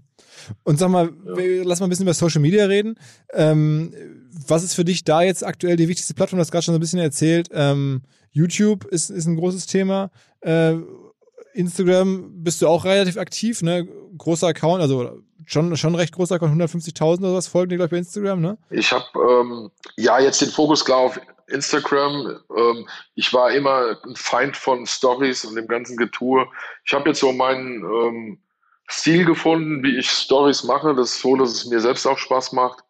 Und ähm, merke natürlich auch, dass ich da ähm, ja so viel Reichweiten jetzt habe. Ähm, da kommen jetzt halt auch viele Werbeanfragen. Ich habe jetzt äh, auch unfassbar geile Verträge unterschrieben. Mit Eis.de ähm, zum Beispiel, ne? Dann, ja, Eis.de, ähm, die haben mega Spaß gehabt. Die Kooperation geht auf jeden Fall weiter, weil ich da ähm, die Top-Zugriffszahlen hatte über meine Stories auf ihre Seite. Die sind ja so, ähm, das muss man sagen, so ein, so ein Erotikversand. Ne? Ja, ja, ja, da kann ich natürlich in meiner Rolle als Icke glänzen, weil ich das auf die Schippe nehme. Dann ist das witzig, dann äh, kannst du da geil mit kokettieren. Aber ich bin jetzt auch zum Beispiel Markenbotschafter der Firma Bamble, das ist eine Apfelweinfirma, äh, zusammen mit, mit mit Timo Glock, dem ehemaligen Rennfahrer, und, ähm, und äh, dann hier noch äh, mit, mit Max Hopp, dem, dem besten deutschen äh, Dartspieler. So, das ist mhm. auch geil. Das, haben wir, das ist auch, weil das mein Ding ist. Das ist authentisch, weil Ebbelroy, das ist hier meine Heimat. Ähm, ich mache mit meinem Kumpel selbst ähm, immer in kleinen Mengen ähm, Apfelwein und ja, ich trinke das, ich das Zeug halt auch. Da kann ich dahinter stehen. Okay, okay. Aber das heißt, mittlerweile kann man davon ausgehen, dass wenn du jetzt aufs nächste Jahr guckst, dass ihr eure 10 Millionen Umsatz dann wieder, wieder knackt mit solchen Aktivitäten und mit, mit irgendwie, sagen wir, Partnerschaften, Management, TV? Ist das möglich oder, oder mhm. sind die Verluste, die du jetzt sagst, wenn das live weiter wegbrechen sollte, sind die zu groß, um das zu kompensieren? Ja, das werden wir, wenn das wegbricht, werden wir das nicht, wahrscheinlich nicht kompensieren, aber darum ging es mir auch nie ich habe ja immer als Handwerker mein, mein normales Einkommen gehabt ähm, und egal wie viel Geld ich verdient habe, und das war halt auch die letzten Jahre äh, richtig viel Geld, dann habe ich das investiert in meine Familie, in meine äh, äh, Firma. Ich habe also immer investiert, genauso wie, wie jetzt die, die Firma, die wir gebaut haben, die dient eigentlich dazu, dass ich weiter äh, und noch mehr arbeiten darf. Aber mir ging es nie um, um Luxus oder um äh, mir ging es nie um das Geld selbst. Ja. Ich will kreativ sein, ich will neue Dinge schaffen. Ich habe auch einiges an die Wand gefahren, wo ich halt Feuer und Flamme war. Und dann hat sich halt dann doch als großer Irrtum rausgestellt. Ähm, aber meine Jungs ziehen hier alle mit in der Firma und die haben alle Bock, neue, neue Dinge anzupacken und auszuprobieren. Und ja, ich, das ist jetzt nicht umsatzabhängig, was ich mache, weil im schlimmsten Fall gehst du halt hin, verkaufst den ganzen Scheiß wieder und dann fängst du halt wieder von vorne an. Also da denke ich ganz, pragmatisch. Hast du auch schon mal über, über, Twitch nachgedacht? Ich meine, ich hatte das ja mit Knossi hier auch vor ein paar Wochen besprochen. Der ist ja bei, also Twitch ist ja sozusagen, das müsste ja für dich auch funktionieren eigentlich so als, als Plattform. Auch mit diesem etwas anderen Erlösmodell, wo Leute halt auch was spenden und so. Du hast ja richtig harte Fans. Ja, aber Icke selbst ist trotz allem keine kommerzielle Figur. Ich habe nie Werbung für Merchandise gemacht. Das gibt es zwar auch alles irgendwo auf meiner Homepage oder in irgendwelchen Shops, aber ich bin, ähm, ich tue mich damit schwer, alles zu vermarkten, nur weil die Figur da irgendwie halbwegs funktioniert. Ähm, also Icke ist eigentlich der Kumpel von nebenan und der, der soll es, soll, der soll es auch bleiben. Ja. Mhm. Ähm, von daher tue ich mich schwer mit Spenden einsammeln über Twitch. Wir haben dieses Format am Anfang der Krise mal ähm, angeteasert mit, mit, mit ich mit Lorenz Büffel zusammen mit einer schönen Show, mit einer bekloppten Show, die wir da immer einmal die Woche gemacht haben. Ähm, aber das ist ein Zockerportal und es bleibt auch erst noch ein Zockerportal. Und da musst du schon irgendwie andere Inhalte bringen. Damit tue ich mich leider aber auch wieder schwer. Ähm, alles, was in Richtung Glücksspiel und das ist alles schwierig. Das sind auch alles Themen, Ähm, die sehe ich halt auch nicht bei Ecke Hüftgold und bei mir als Privatmann auch sowieso nicht. Ne? Muss man halt jetzt gucken, ob man andere Wege findet, ja? mhm. um da halt auch auf, auf Schlagzahl zu kommen, also auch auf Publikumszahlen, so wie Knossi das macht. Mhm. mhm. Das heißt, aktuell ist sozusagen dein, dein Instagram für dich die Fokus-Plattform? Ja, Instagram, ähm, unser YouTube-Kanal, ähm, der jetzt wieder gefüttert wird. Ich mache jetzt ein paar Videoprojekte, mache aber auch jetzt noch ein eigenes Solo-Projekt als Rockmusiker oder Popmusiker, weil ich aus der Schiene komme. Das verwirkliche ich jetzt auch. Äh, bin da gerade Songs für am Schreiben, mache mach jetzt äh, die erste Single wird jetzt im Januar kommen und dann folgt ein Album nächstes Jahr ähm, als Matthias und da freue ich mich drauf, aber das ist auch vollkommen egal, ob das kommerziell funktioniert. Das ist jetzt einfach für mich auch der Zeitpunkt, wo ich es dann endlich auch mal realisieren kann. Wahnsinn. Also total sympathische Geschichte.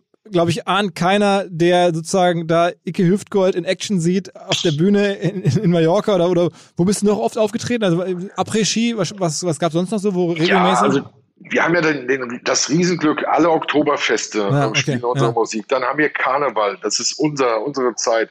Dann haben wir den Après-Ski, dann die, alle Skihütten spielen unsere Musik. Dann habe ich mir Bulgarien äh, den Goldstand exklusiv gedeckelt. Äh, ich bin ja damals von Mallorca weg, 2017 war meine letzte Saison. Ähm, und dann bin ich nach Bulgarien, habe aber den Deal gemacht, dass nur Summerfield-Künstler am Goldstand auftreten. Und so, okay, das heißt, da geht's nächstes Jahr weiter, aber da geht's halt dann auch nur mit unseren Jungs weiter, weil alle anderen haben damals gelacht, alle anderen Künstler, haha, Bulgarien. Ähm, ich habe es durchgezogen und habe aber dafür jetzt auch den Vorteil, dass es bei uns nächstes Jahr weitergeht, weil auf Mallorca wird's dann doch schwierig. Und ähm, ich hoffe natürlich, dass die großen Läden wieder auf Mallorca aufmachen. Wir haben ja sehr viele Künstler dort. Ähm, aber wenn nicht, haben wir zumindest die kleine Variante in Bulgarien, die uns bleibt. Ist, sind, sind, da, sind da natürlich auch entsprechend sehr, sehr viele deutsche Touristen, ne, die, da, die da hinfahren? Ne? Ja, der Goldstrand ist so 80 Prozent deutsch. Mhm. Wie heißt da die größte, die größte Venue? Das ist der Partystadel und der Megapark. Also die haben auch, die haben auch einen Bierkönig da. Also die haben dann einfach mal irgendwann vor 15 kopieren. Jahren entschieden, das zu, rüber zu kopieren. Total geil. Äh, ganz anders vom Konzept, aber unfassbar sympathisch. Also die Bulgaren selbst, meine, meine Kooperationspartner dort, die Inhaber, das ist einfach unfassbar. Aber das ist in bulgarischer Hand. Also der, während der, der, der Ballermann quasi, oder sagen wir mal, Palma, ja. ist in spanischer Hand und da bist du dann sozusagen nur, die Deutschen sind da sozusagen dann die Acts und in, in Bulgarien genauso. Genau, in Bulgarien. Also du kannst da als Deutscher was aufmachen, aber du wirst immer nur 49 Prozent dieser Location halten, damit du auch schnell wieder ähm, raus bist. das machen die Bulgaren genau richtig. Ähm, die lassen sich nicht von Investoren da ähm, ihr, ihr, ihr Zukunftskapital nehmen und das, das finde ich mega, wie, wie, das wie die das handhaben dort. Ja. Aha, aha. Und da, da ist auch ein bisschen wahrscheinlich äh, jetzt die, die, die Corona-Situation entspannter oder, oder ist es da genauso kritisch? Ja, die haben aufgehabt. Es gab auch Künstlerauftritte von unserer Seite. Ähm, wir sind da auch medial unter die Räder gekommen. Ähm, teilweise ging das durch die Presse. Warum, wieso? Das könnt ihr doch nicht tun. Also im Sommer. Ja, und dann wird dann auch wieder runtergefahren dort von der Regierung. Aber nächstes Jahr steht alles auch, alle Zeichen erstmal auf Sturm. Ja. Okay, okay. Das heißt, gibt es dann den Icke dann im nächsten Jahr am Goldstrand irgendwo?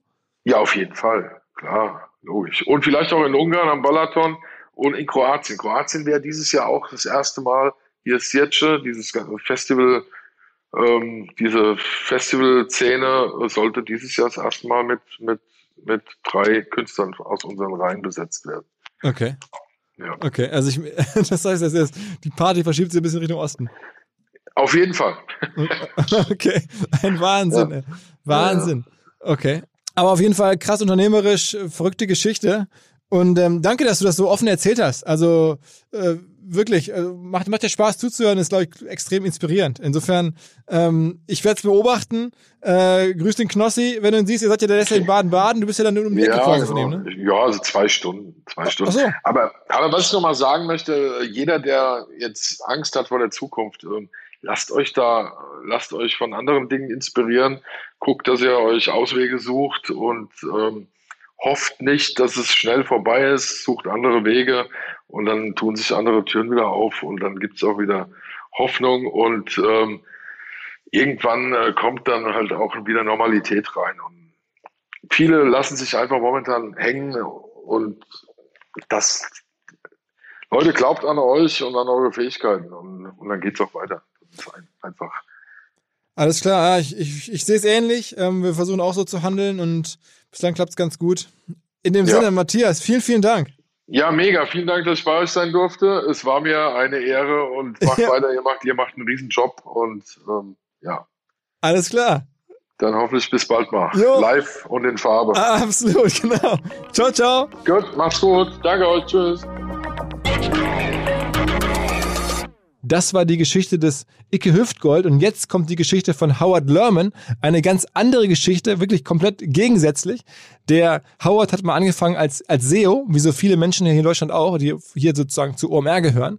Und der Howard hat dann daraus eine sehr, sehr große Firma gemacht, mittlerweile, wie gesagt, ähm, über eine Milliarde wert, hat ihn selbst sehr wohlhabend gemacht. Er hat einen sehr guten Blick, finde ich, auf die Digitalbranche, auf das, was sich gerade so tut, auch in den USA insgesamt, in New York, ähm, und ich habe ihn aber erreicht, als er gerade in Florida war und wir ein bisschen gesprochen haben über all das. Direkt rein ins Gespräch mit Howard. Welcome back to the OMR podcast, an old friend from New York City. Somebody's been with us and with OMR for a long time. And um, I wanted to use the chance, use the opportunity to pick his brain to get an update from him personally. He's in the middle of everything the US, the big tech bubble. Everything is like happening right around him. And um, welcome back to OMR, Howard Lerman. Wie geht's? I'm good. I'm good. I'm a little sad. It's only a podcast. So that means no new shoes, no new jackets for me. I know. I have to. Well, at least this this time I get an extra year to figure out what we're going to give you the next time I see you on stage. this is the guy talking that last time he came over to the, to the festival, he he brought with him like some Christian Louboutin shoes. I brought an extra pair for you. I know. I know. I know. And yeah. I, I didn't, didn't even realize in the first place. And then like my colleague said, look, the shoes shoes you're wearing, they're like 4,000 euro a pair. It's like, what? well, well I, had, I had to bring an extra pair because the last time I, you know, the time before that, you liked my jacket and I didn't have two jackets. So. I know. I know.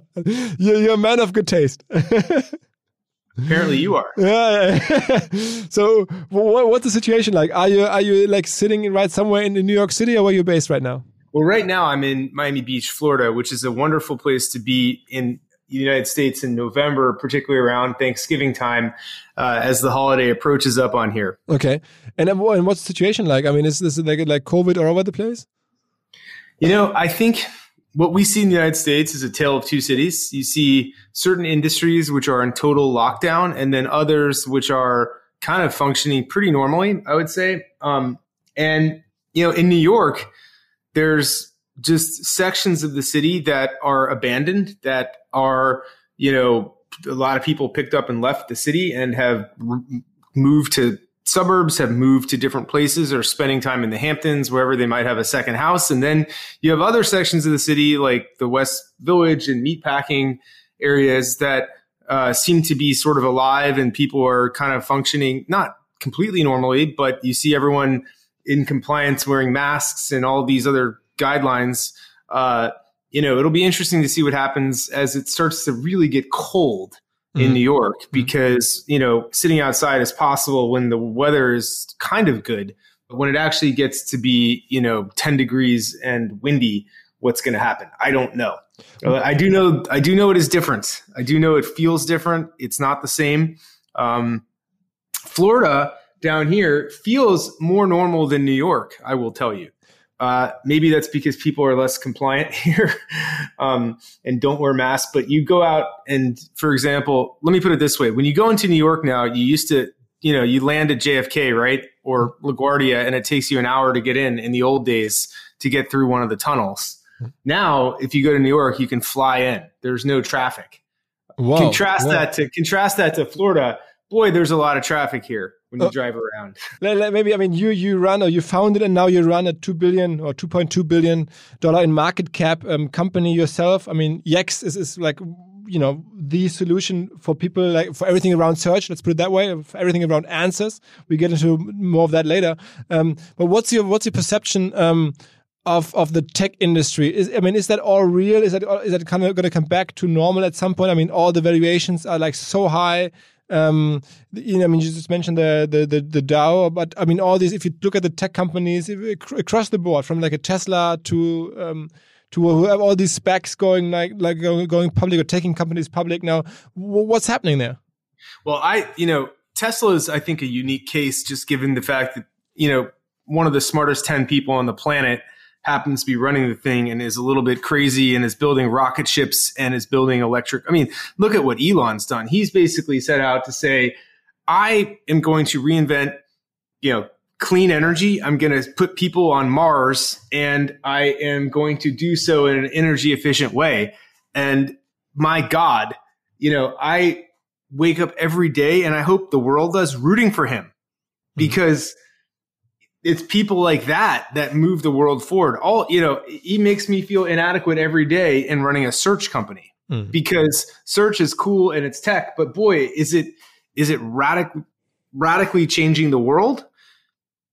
And, you know, gosh, if we all dreamed as big and had that level of ambition, um, it's hard, it's hard to bet against him, you know, just from a, from a, Hey, let's move society forward perspective, because he really is trying to do that.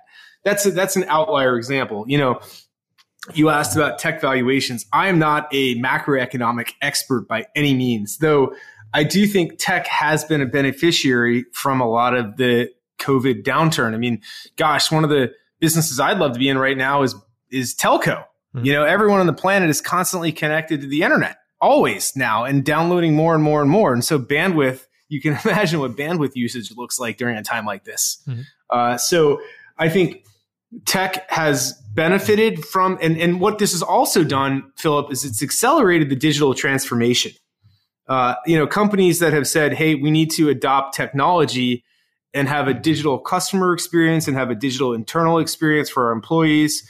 They, this has moved that forward by, you know, if they had a five or 10 year roadmap, move things forward by 18 months because you've been forced immediately to adapt to a remote working environment. If you're a white collar worker or a knowledge worker in a, you know, in a tech company or any organization, your use of technology has has has accelerated. So a lot of these tech companies that have you know quote sky high valuations, they are seeing an uptick in in you know uh, uh, people using Zoom and Slack and all that other kind of good stuff all day.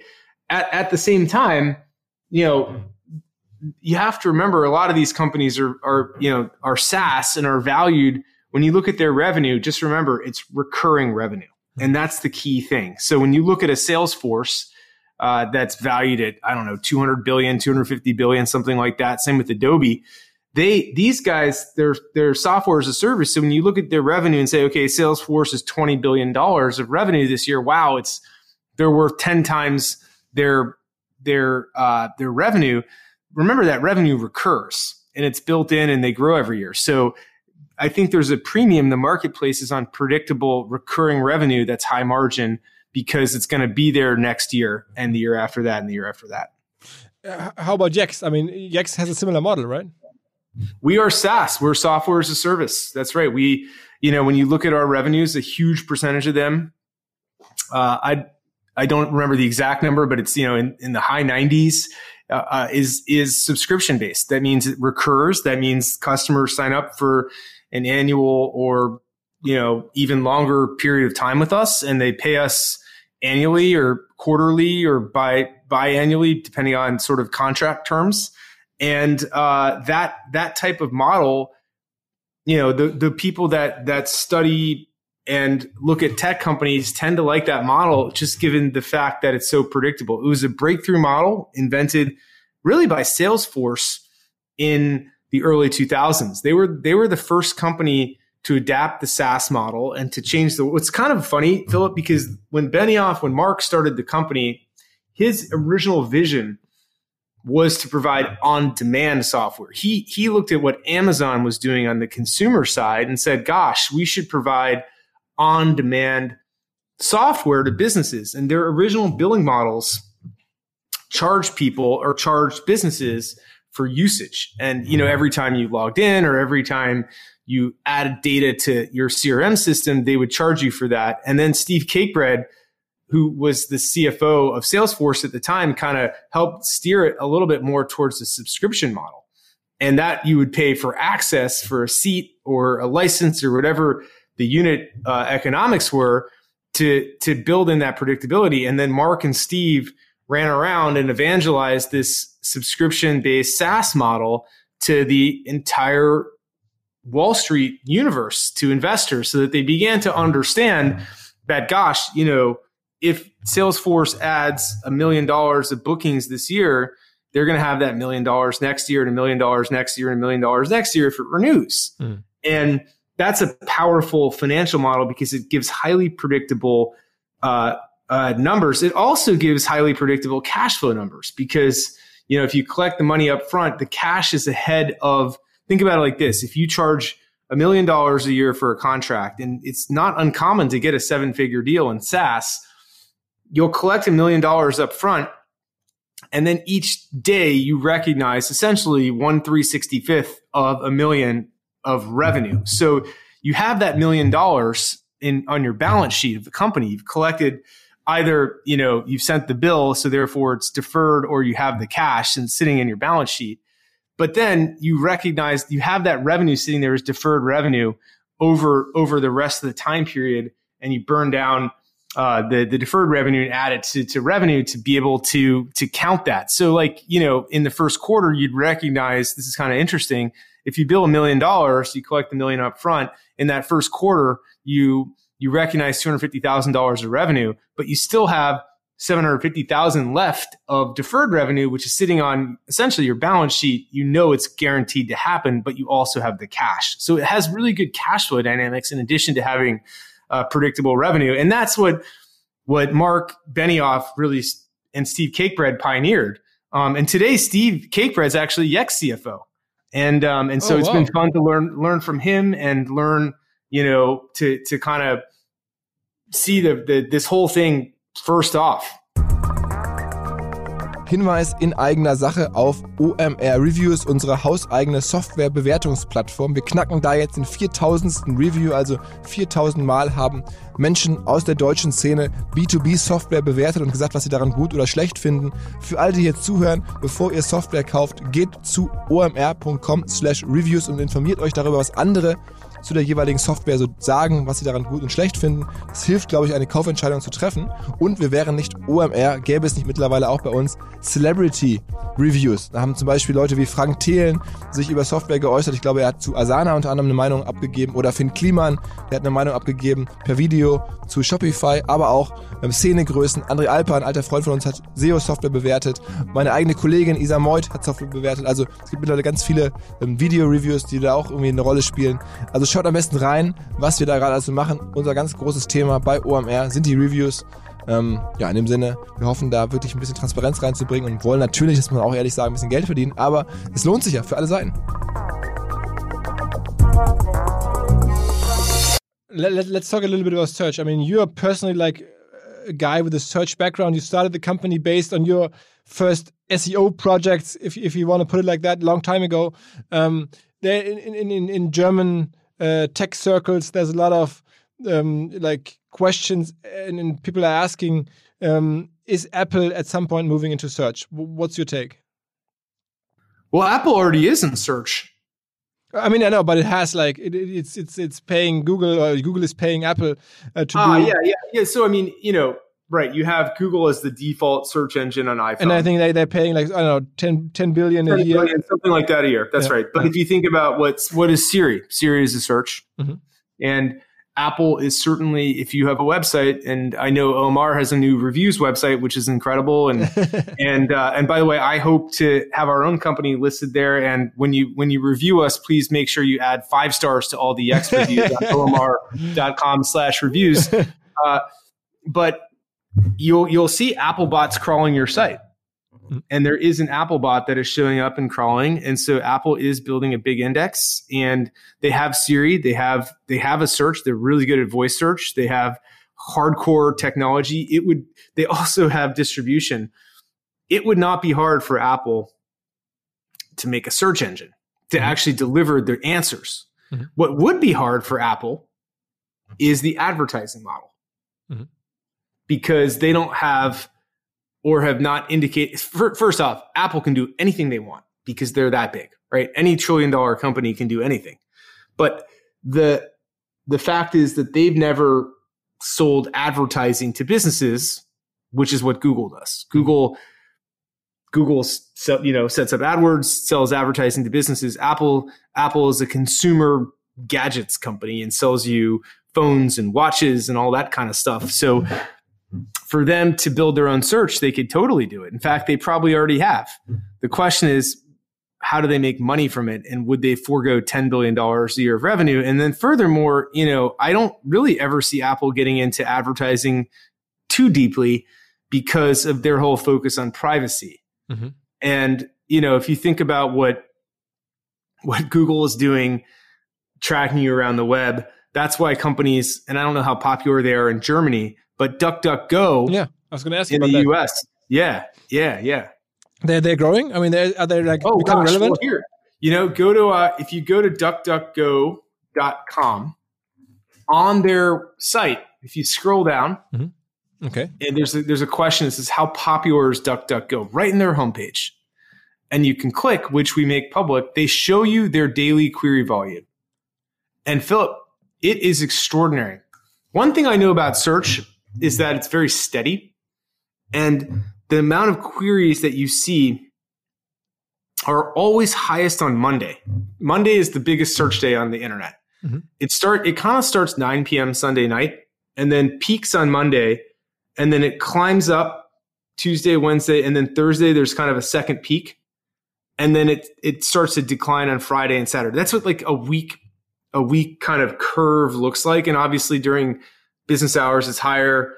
And during 9 a.m monday usually by time zone is the is the is the peak time for people searching. Mm-hmm. and so if you look at duckduckgo's traffic every day first off it looks like an exponential curve. They handled their daily record they say 82.9 million searches. That happened yesterday i'm sorry that happened monday. Mm-hmm. so every Monday they are seeing a new peak in the searches that they're handling. And 83 million searches. Google does about 6 billion searches a day. Mm-hmm. So it's only and a fraction of Google's. You, they're already getting a couple, it's almost closing in on 2% of search share. Now, that's worth a lot of money because if you think about the fact that Google's search, you know, is worth how much is AdWords revenue from search? Maybe 100 billion a year. Mm-hmm. Gosh, I mean, 2% of that's a lot. If you, if you take a, you know, imagine, and if they keep hitting weekly records and growing like this in a year, it might be four or 5%. Now, I'm not suggesting that that's making a dent, a significant dent in Google's market share, but I am suggesting that the fact that this is happening is a strong indicator of the fact that there is a consumer preference for an alternative right now that's privacy focused. Uh, how is gonna how's DuckDuckGo going to make money?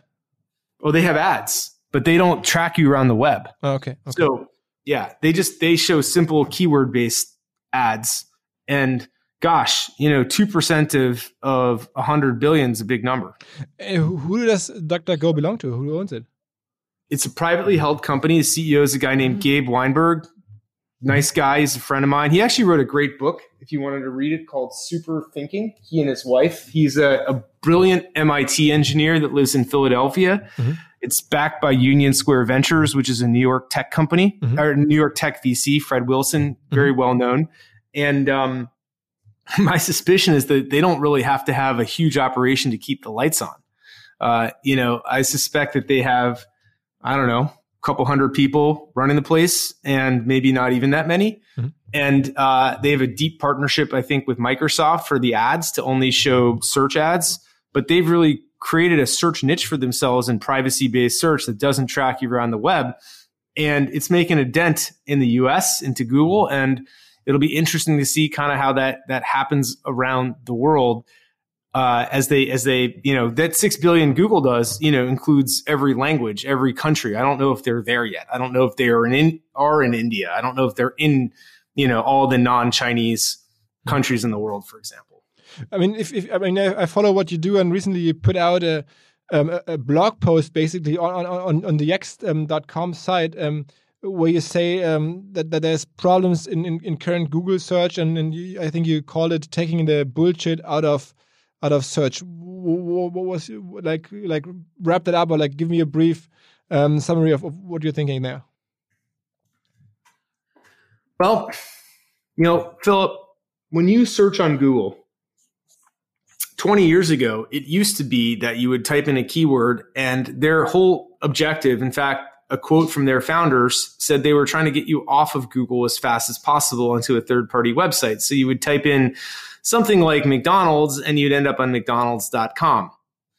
Now, around 2000, you know, 5, 2006, 2007, Google started to try to build their own knowledge graph to answer questions directly as opposed to sending you to a third party website. And this is a fundamental shift because the strategy became, hey, let's not get you off of Google. We want to keep you on Google by answering questions directly. Now, that was a better user experience in many ways, but it decreased traffic to websites because now Google is answering questions directly. And then, and this is where things started to get really challenging. You know, Amazon comes along, or they've always been there, but Amazon starts to become a juggernaut in all categories, going from books to diapers to everything you could possibly buy. And the thing about Amazon is when you go to their website and you run a search, literally every search is monetized because when you search for diapers or books on Amazon, they just try to get you to buy it right there. Mm-hmm.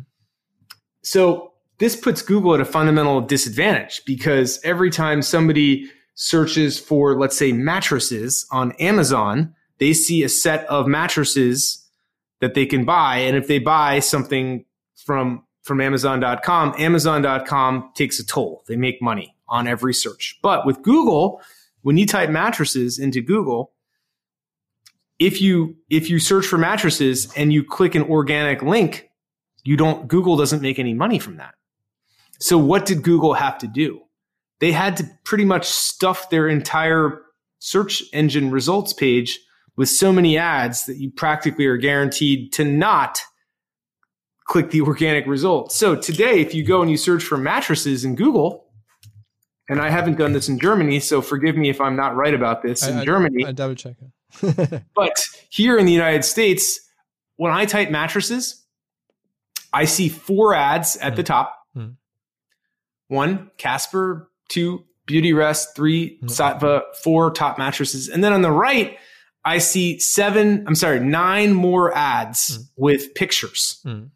Same here. There are, and this takes up the entire page that I see. Mm-hmm. I don't see any organic results at all. All I see are four ads on the left and nine ads, product listing ads on the right. Mm-hmm. So what Google has turned into is they have turned from a search engine designed to give you answers, to give you the answer that you're looking for, into an ads engine that tries to distract you. And here's where this becomes particularly challenging.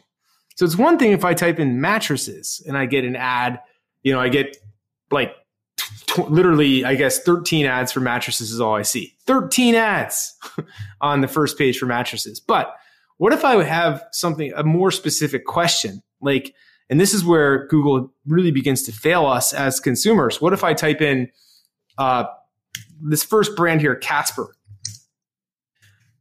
Casper is a company in the United States that delivers mattresses. Mm-hmm, mm-hmm. Um, so, and by the way, their their founders are a really good guy, New York tech guy, Philip Krim. So if you type in Casper mattress delivery, this is where things get screwy. So like, how is I type into Google, how is my Casper mattress delivered? Now that's a specific question for Casper. I have clearly indicated a branded query here. Yet, in this case, I once again see four ads on the left for mattresses, and I see on the right nine ads for product listings. And my question about how do I get my Casper mattress delivered is nowhere to be found. Mm-hmm. So the problem is that it's one thing if it's a kind of unbranded query like mattresses to, to stuff the page so that you only see ads. But when I ask a specific question about a company it seems like I ought to get the answer I'm looking for as opposed to them just treating it like it's an unbranded query and just showing me ads constantly. Mm.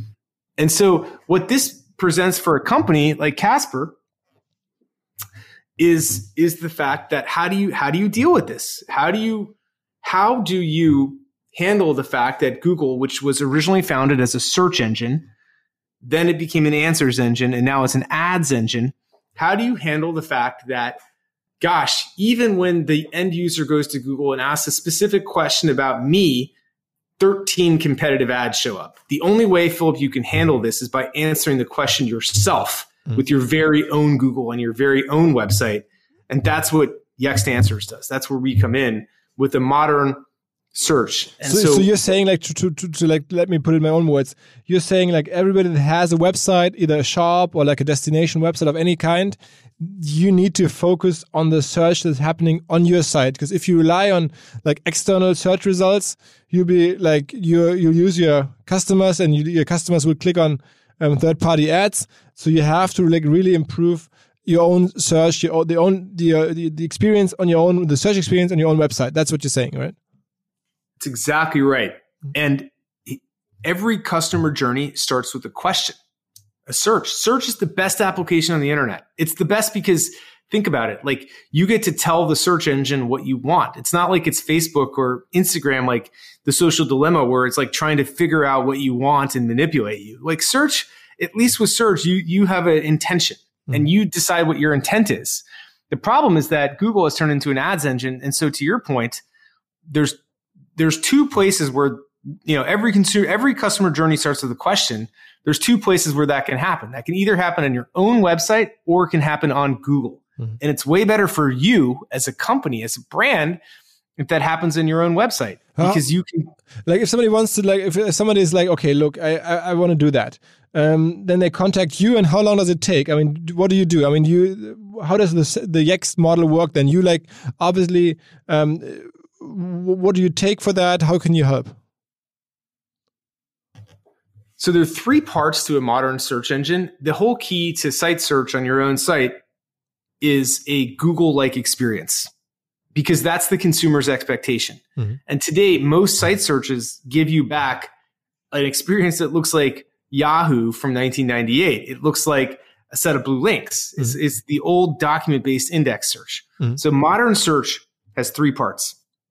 The first is the knowledge graph. That's structured information in a structured way. And that's the foundation of everything Yext has done for the last 10 years. It's a, a database that contains all the facts about a company and how they're related. So if you're a hospital, it has all of the doctors and physicians. If you're a, a lawyer, it has all of your people. If you're a, uh, a retailer, it has all of your products. That's what a knowledge graph does. It is. It's a, it's a structured set of information. And then the next layer of a modern search engine is natural language processing. And this is the key, which is you have to understand the question in order to give the answer.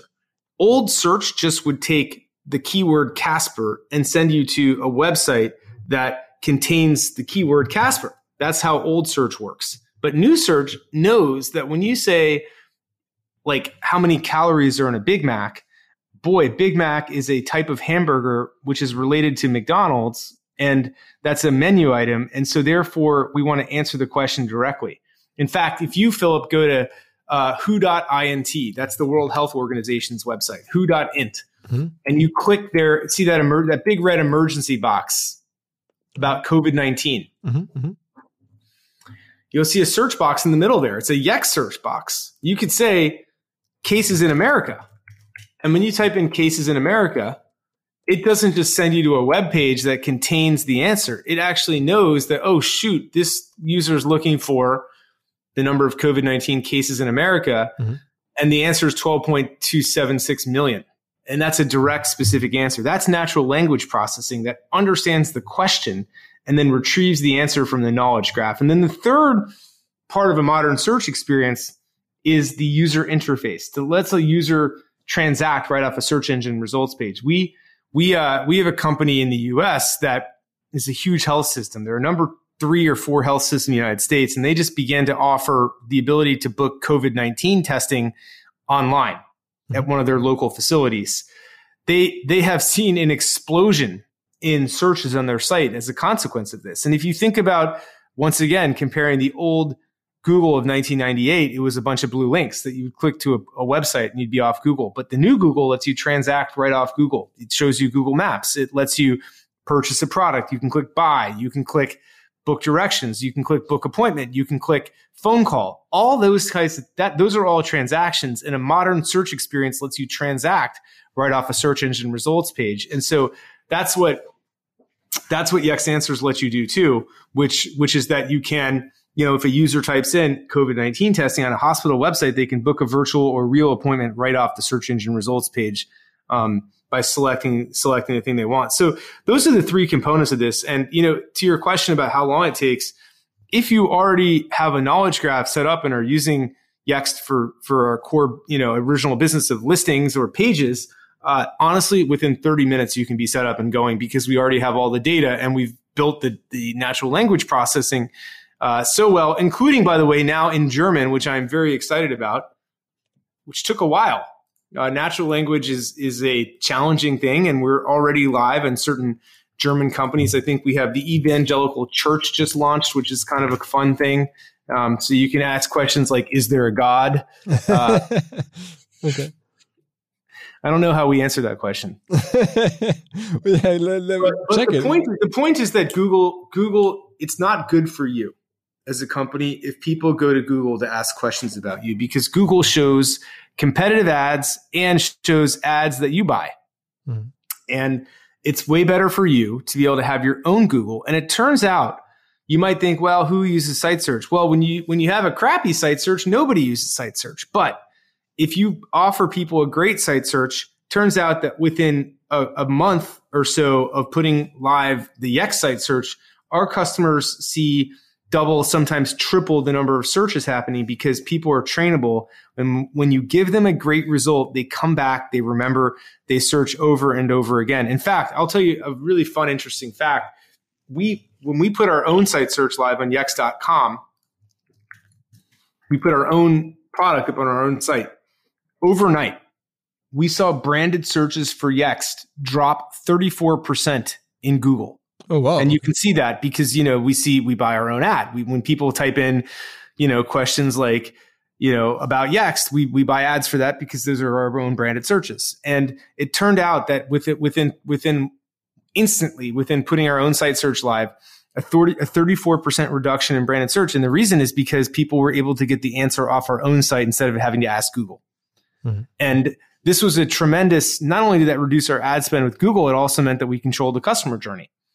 So it was just, a, it was a shock to see it be that big. And we saw pretty much the shift just go from, you know, Google right to our site. And what that proves is the huge relationship between site search and Google search. That is, people often, especially your best customers, want to first go to you. They want to go to OMR and ask questions about OMR. But if they can't, they're going to go and they're going to search in Google. And when they do that, they might see competitive conferences, they might see competitive podcasts, they might see other things, other people that are trying to target your brand and piggyback off you. So it's way better to keep them on your own site and your own media than it is to have them bouncing back to Google and running an ad. And we saw a 34% reduction of people searching for Yext in Google because they were, and we saw that same number, by the way, that same number of searches happened on, happened on our own site. What do you think is the future of search like? And what's, what's coming in the next like three to five years in search? Well, you know, let's talk about what just came, which is this algorithm called BERT. BERT is a really important, and Google open sourced it, which was, um, and, and, and, you know, this is, this is what happens in tech. People, folks have caught up. Amazon has similar stuff. Uh, BERT brings natural language understanding to a whole new level and makes it even, it's, a, it's kind of a next generation NLP system. And we've incorporated that into our search.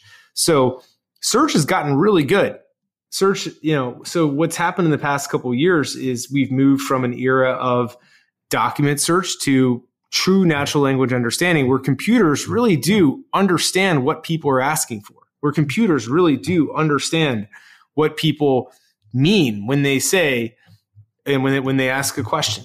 Computers do know that you know they know that when you say hey what year did Christopher Columbus sail to America, they know what Christopher Columbus is. They know you're looking for a year. They understand how to find that that that information as opposed to just sending you to the Wikipedia page about Christopher Columbus, which was original search. So search has moved from an era of looking and just, you know uh, of, of sort of document indexing to true natural language understanding. And this just is an absolute quantum leap in the capability for technology. And that's how Siri can answer questions. That's how Alexa can answer questions. Alexa knows everything. So the more data that we begin to compile, the more knowledge we have in a structured way, the more search is going to begin is going to keep evolving, and I think get more intelligent. Um, and so there's that, but there's also just this idea that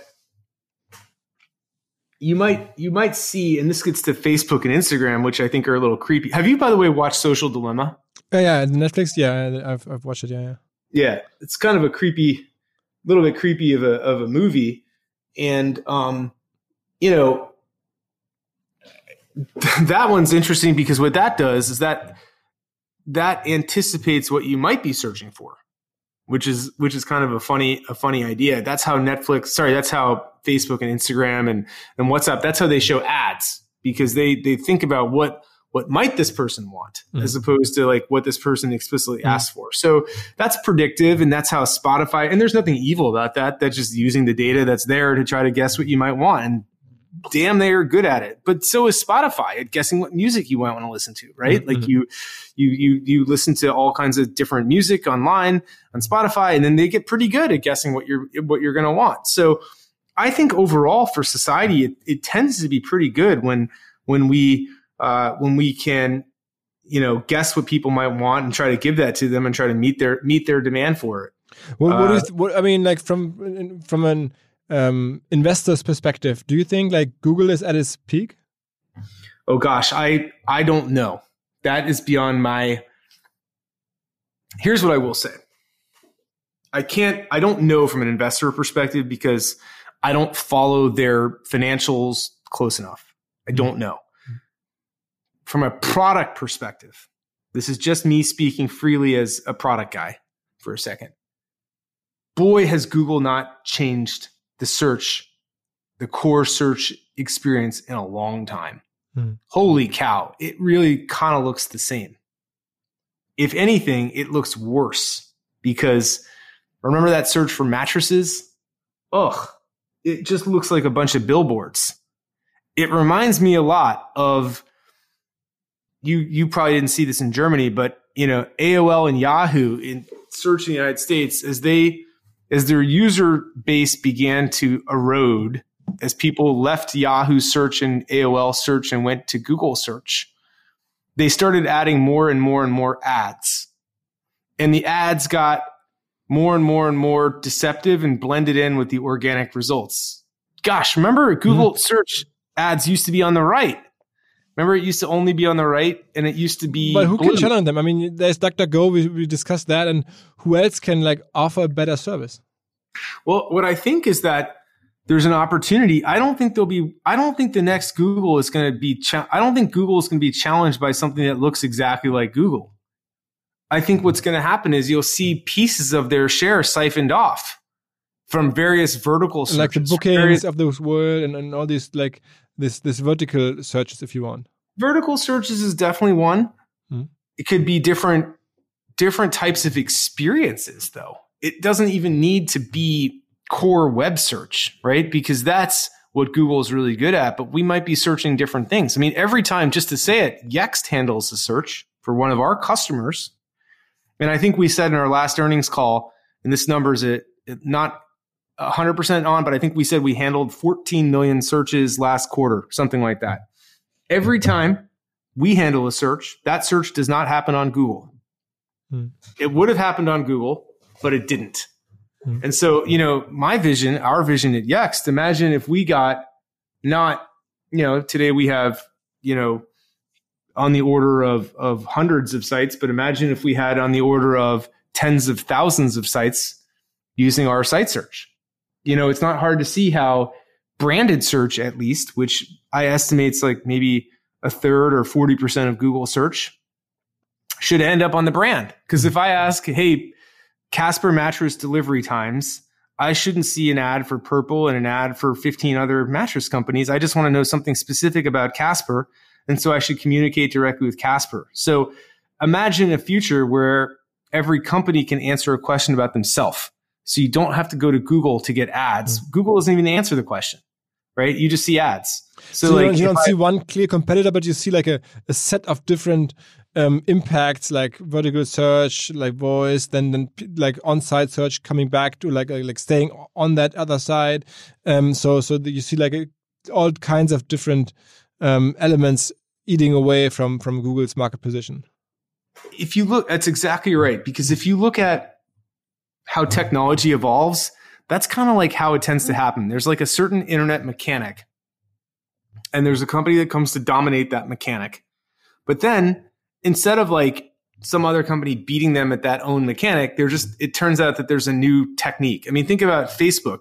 You know, it's a good thing they bought Instagram because most people I know in the US, I don't know what it's like in Germany, but like Facebook is much less used now by a lot of people. People use Instagram now. Mm. And, you know, just a new, instead of Facebook being beaten, there was just like kind of a new medium, a new way that people wanted to connect on the phones with videos and have shorter formats. And, and so like that new medium just kind of like became a dominant thing and Facebook is still there, but it's not like, you know, there, there's just some, it's almost like there's a bunch of layers. And so I see in the future, Google, I don't know if even search market share will, will be kind of like there's web search, but there's just going to be two new types of search markets. And so, you know, imagine DuckDuckGo is owns privacy and in a year or two, they're at five, seven, you know, five, six, seven percent of search share.